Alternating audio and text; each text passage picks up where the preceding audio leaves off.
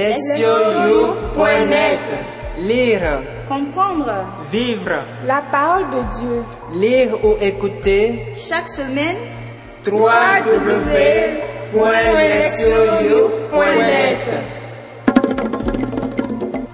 Sainte Marie, Mère de Dieu, solennité, anessée, prière. Psaume 66, versets 2 à 8. Que son visage s'illumine pour nous et ton chemin sera connu sur la terre, ton salut parmi toutes les nations. Que les nations chantent leur joie, car tu gouvernes le monde avec justice. Sur la terre, tu conduis les nations. La terre a donné son fruit. Dieu, notre Dieu, nous bénit.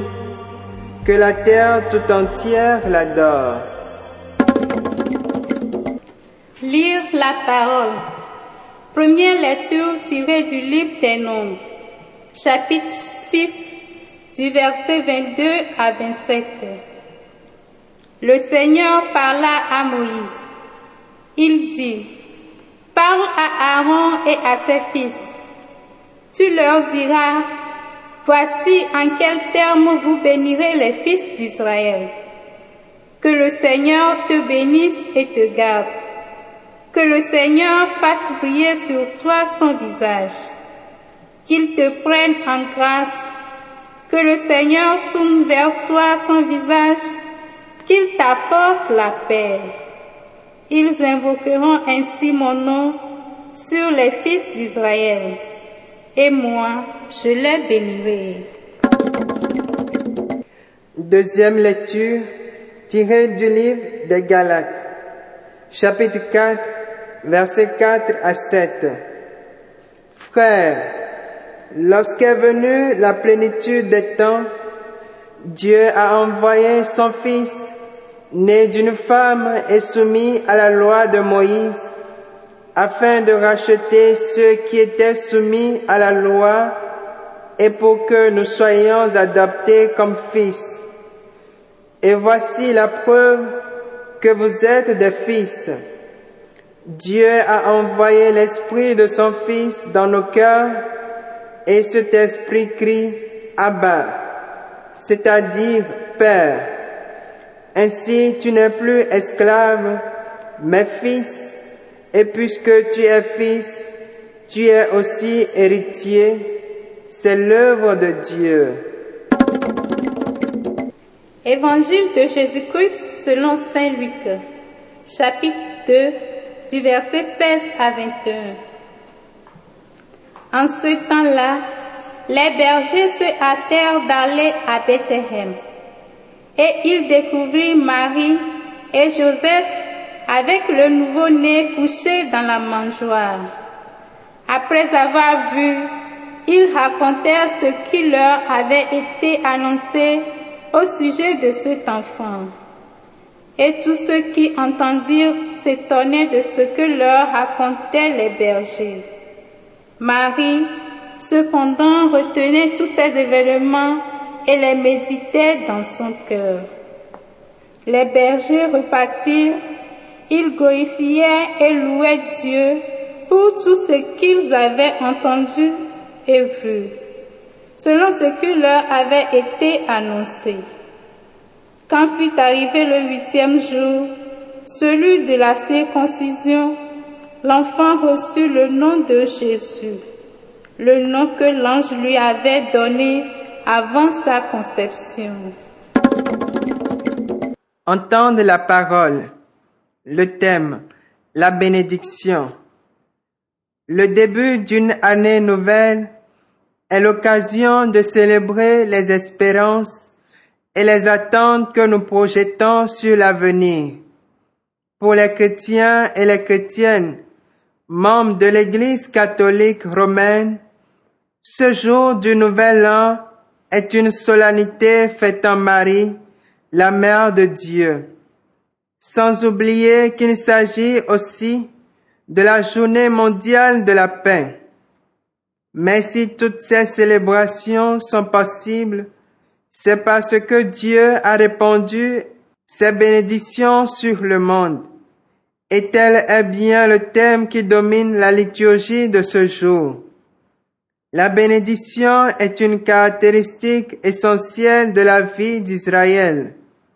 Les Israélites les comprenaient en un seul sens très réel et très concret. La bénédiction était pour eux une réalité visible et palpable dont on pouvait faire l'expérience dans la vie de tous les jours. Ainsi, la bénédiction revenait-elle à avoir beaucoup d'enfants, des récoltes abondantes et des troupeaux féconds, à être en bonne santé, en sécurité et protégé de ses ennemis. Mais surtout, elle impliquait une longue vie. Bénir quelqu'un supposait la réalisation de tous ses bienfaits.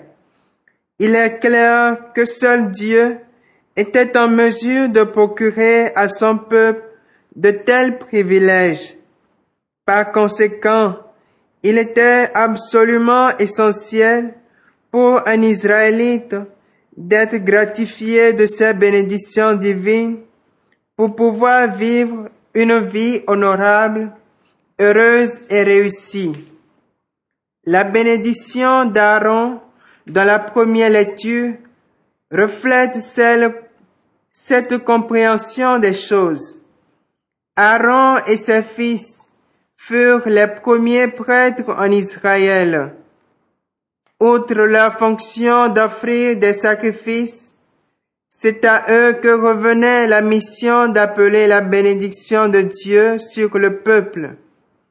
Étant donné que la formule de bénédiction telle qu'elle apparaît dans la première lecture avait été suggérée par Dieu lui-même, nous pouvons y reconnaître la façon dont il envisageait la vie de son peuple. Elle tient en trois lignes. Chacune contenait deux portions de phrases dont la première évoque l'action de Dieu, tandis que la seconde décrit son effet. La première ligne, que le Seigneur te bénisse et te garde, implore la bénédiction divine, laquelle est envisagée sous l'angle de la protection du peuple. La bénédiction de Dieu trouve ici son expression concrète dans la sécurité qu'elle assure à tous les Israélites dans les différentes circonstances de leur existence.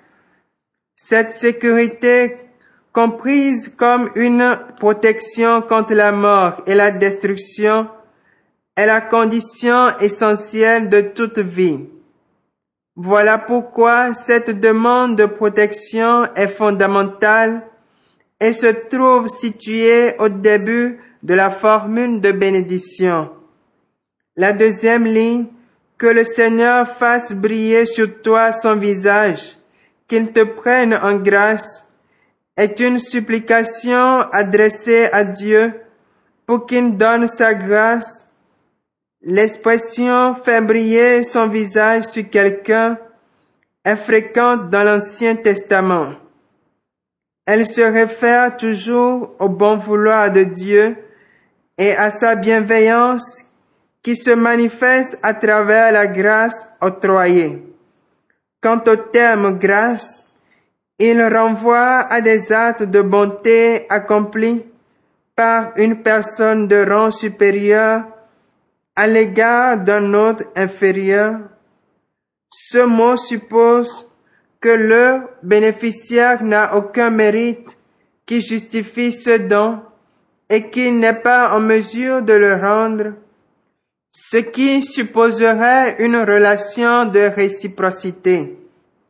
Ainsi, le geste de bienveillance découle uniquement du bon vouloir de la personne qui est en position de supériorité. Dieu qui, sans aucun doute, est l'être suprême, est donc prié de montrer sa bienveillance à l'égard de son peuple, sans que ce dernier l'ait mérité pour autant.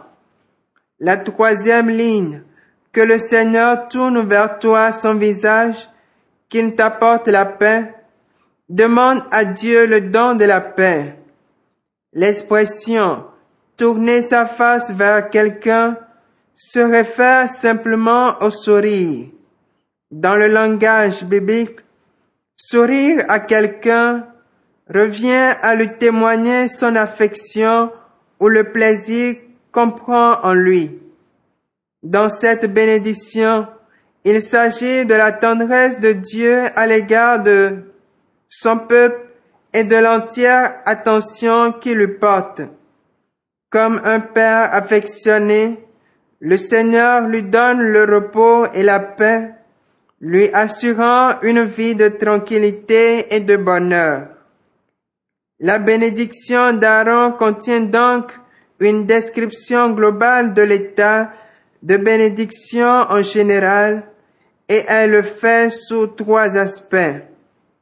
Elle reconnaît que la vie du peuple dépend entièrement de Dieu, surtout pour être bonne. Cette formule de bénédiction est vraiment une prière pour que Dieu, son proche, bienveillant et tendre, toutes choses sans lesquelles une vie de sécurité et de prospérité s'avère impossible. Les paroles de Paul dans la deuxième lecture forment sans doute le passage le plus puissant de la lettre aux Galates.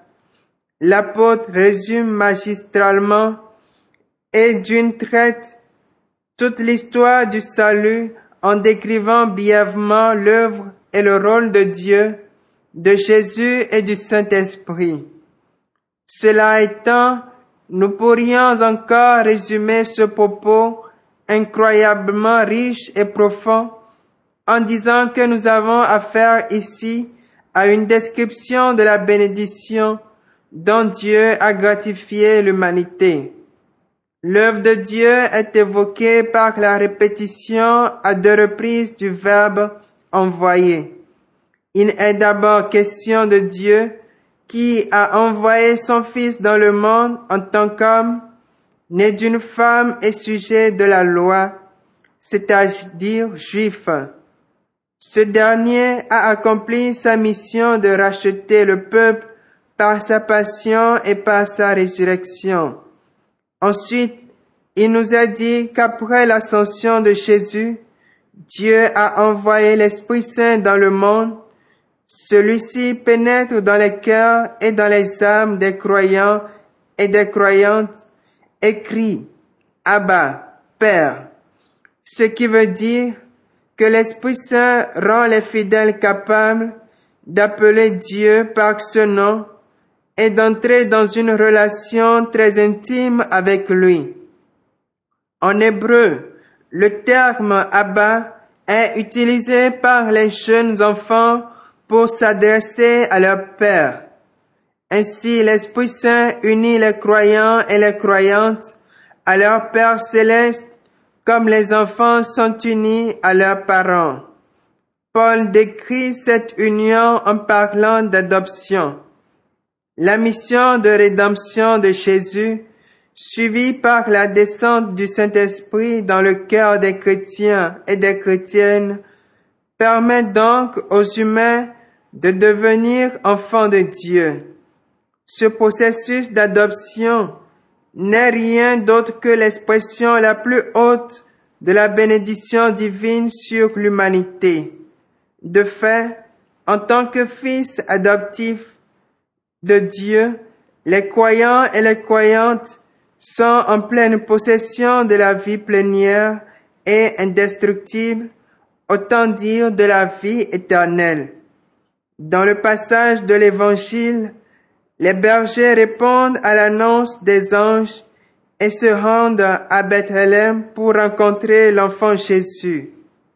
Là, de leurs propres yeux, ils constatent la vérité de ce que les anges leur ont dit à propos de la venue du Sauveur, le Messie, le Seigneur. Joyeux, ils repartent vers leur troupeau en rendant grâce à Dieu. Ici, Luc confirme que cet enfant nouveau-né accomplit les désirs et les attentes du peuple. Puis l'enfant est circoncis, conformément à la prescription de la loi de Moïse, et il reçoit le nom de Jésus. Dans la Bible, le nom n'est jamais une simple appellation, il est bien plutôt l'expression de l'identité de la personne qui le porte. Le nom a une réalité. Prononcer le nom de quelqu'un revient à se mettre en sa présence. Le nom de Jésus signifie Dieu sauve. Ainsi, l'enfant nouveau-né représente Dieu qui sauve son peuple. Les anges ont dit au berger que le Sauveur était là et le nom donné à Jésus confirme cette annonce. Comme les bénédictions, le salut est réel et concret. Pour les Israélites, la bénédiction a partie liée avec le bonheur en ce monde. Par sa mort et par sa résurrection, Jésus ouvre un horizon qui surpasse tous les espoirs et tous les désirs relatifs à une qualité de vie telle que pouvait les envisager le peuple de la première alliance. Dans le Nouveau Testament, le salut est l'équivalent de la vie éternelle en ce qu'elle peut être déjà expérimentée par les croyants et les croyantes en ce monde. Une expérience qui se fonde sur leur foi dans le Seigneur ressuscité. Avec Jésus, les effets de la bénédiction vont bien au-delà de cette vie d'ici-bas pour embrasser l'éternité. Apportant au peuple le salut, Jésus le gratifie de la bénédiction la plus totale et la plus haute qui soit, à savoir une vie de félicité sans fin en présence de Dieu. La liturgie du Nouvel An n'est donc pas simplement la célébration d'un nouveau commencement. Elle nous donne à réfléchir sur le but et le sens de toute l'existence humaine. Dans la bénédiction d'Aaron, nous voyons un désir très naturel de sécurité, de prospérité et de longue vie. Ce désir a été réalisé par Dieu de deux façons inattendues et merveilleuse. D'une part, par l'adoption dont nous entretient Paul, une adoption qui fait de nous des fils et des filles de Dieu. Celle-ci est conférée par l'acte rédempteur du Christ et le travail de l'Esprit Saint qui permettent aux croyants et aux croyantes de devenir enfants de Dieu ce qui leur donne d'expérimenter sa présence et sa proximité. Dieu sourit à ses enfants parce qu'il est leur Père. D'autre part, en tant que bon Père et attentif qui fait tout pour assurer le mieux possible la vie des siens, il a envoyé Jésus dans le monde comme sauveur des humains. Fidèle à son nom de Dieu sauve, Jésus a apporté le salut et avec lui la plus haute bénédiction qu'on puisse imaginer, le don de la vie éternelle en présence de Dieu. Unis à Jésus par la foi et en possession de la vie éternelle, les chrétiennes et les chrétiens peuvent vraiment dire avec le psalmiste, Dieu, notre Dieu, nous bénit. Écoutez la parole de Dieu. Un proverbe africain dit ceci. Toute infortune est une bénédiction. D'un point de vue purement humain, il est difficile d'accepter ce propos comme vrai. De fait, une infortune ne peut guère être considérée comme une bénédiction. Les malheurs nous paraissent relever davantage d'une malédiction à éviter que d'une bénédiction à rechercher. Dans le contexte de l'Afrique, la bénédiction que les parents ou les anciens, les anciennes donnent à leurs enfants est une chose merveilleuse qui transmet la vie. Alors qu'une malédiction de la part des mêmes personnes suscite la peur, car elle apporte avec elle l'isolement et le malheur. De la même manière, une bénédiction de Dieu ne peut qu'être désirée, tandis que sa colère est objet de terreur. Mais les bénédictions peuvent prendre des formes variées.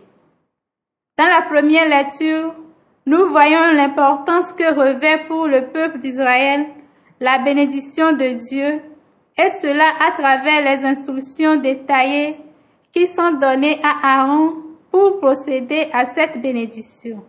Les Israélites savaient que sans la bénédiction de Dieu, leur chemin de vie ne pouvait être heureux. Ils croyaient que les bénédictions se manifestaient dans le succès d'une personne qu'il s'agisse de richesse, de santé, de familles nombreuses ou de sécurité.